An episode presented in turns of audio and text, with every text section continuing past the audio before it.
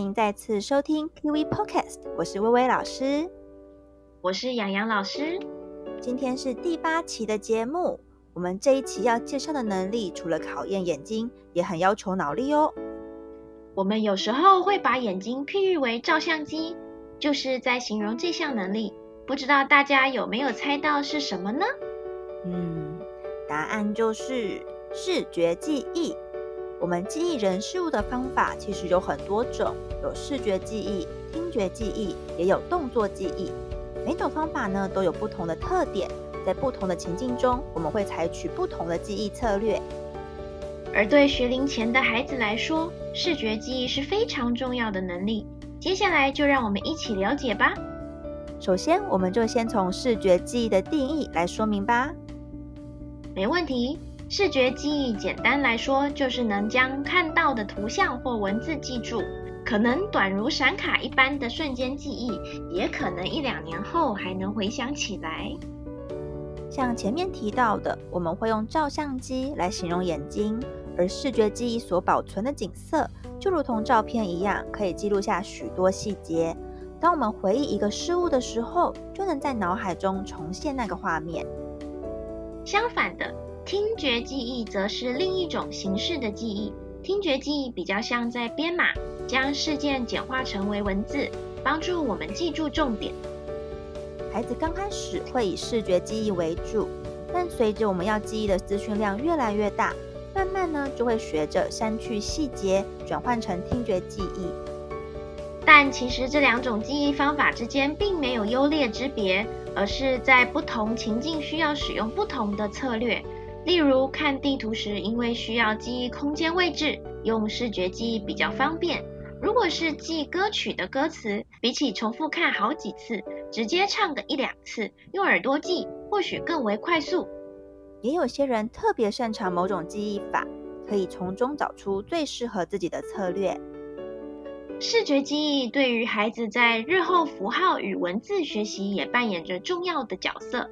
特别是在孩子刚进入小学，需要抄黑板写生字的效率有关系。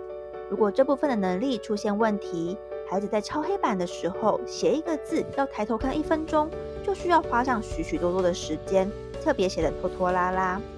那么我们该如何增进孩子视觉记忆的能力呢？以下为大家介绍三个活动。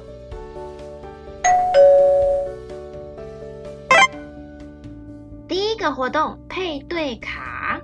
配对卡或记忆卡通常是最简单也最好用的练习方法，只要准备两两一组可以配对的卡片就可以喽。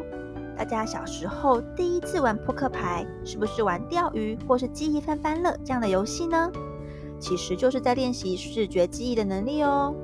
开始练习前，因为要找出两两一对的数字牌，也可以同时练习到视觉区辨的能力哦。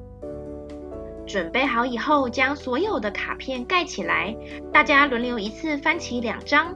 如果两张牌一样，就可以拿起来；不一样就要盖回去。看看最后谁拿到的卡片最多。当然，第一次玩就用数字可能有点难。如果是四岁以下的小朋友，可以先选择图案差异大的卡片，例如像小动物的卡片，鸡、羊、牛、小狗等等，它们都有不同的名字。先让孩子用命名的方式来帮助记忆。当孩子已经很熟练之后，我们可以将卡片都换成同一种动物，但是不同动作或是姿势，例如大叫的公鸡、吃米的公鸡、单脚站的公鸡等等，这样更可以针对视觉记忆来训练。除此之外，也可以用卡片的数量来做分级，一开始先六张配对，然后到八张配对。最后慢慢增加难度。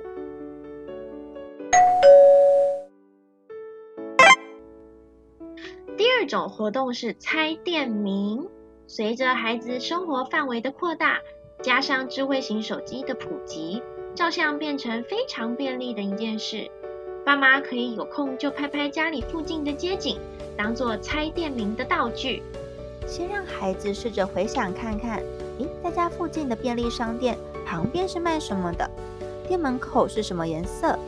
或者常去的公园出口有没有什么雕像或是路标？地砖有什么图案？透过这样的游戏鼓励孩子回忆，再拿出照片来，我们来比比看谁记得的比较多。孩子通常都很喜欢看照片，因此这个活动可以常常练习，同时也可以增加和孩子的互动哦。而且为了要答对题目，孩子下次出门的时候也会更认真的观察环境，并把它们记起来，不会走马看花的乱晃一通，或是一直吵着要看手机。自然记忆力也会变得越来越好哦。也可以和孩子轮流出题，增加孩子的动机哦。最后一个活动是念车牌。爸爸妈妈小时候有没有玩过呢？以前坐车时间长，无聊的时候常常会找一些简单的事情来做。记住前面车子的车牌号码，便是其中一个很好打发时间的小游戏。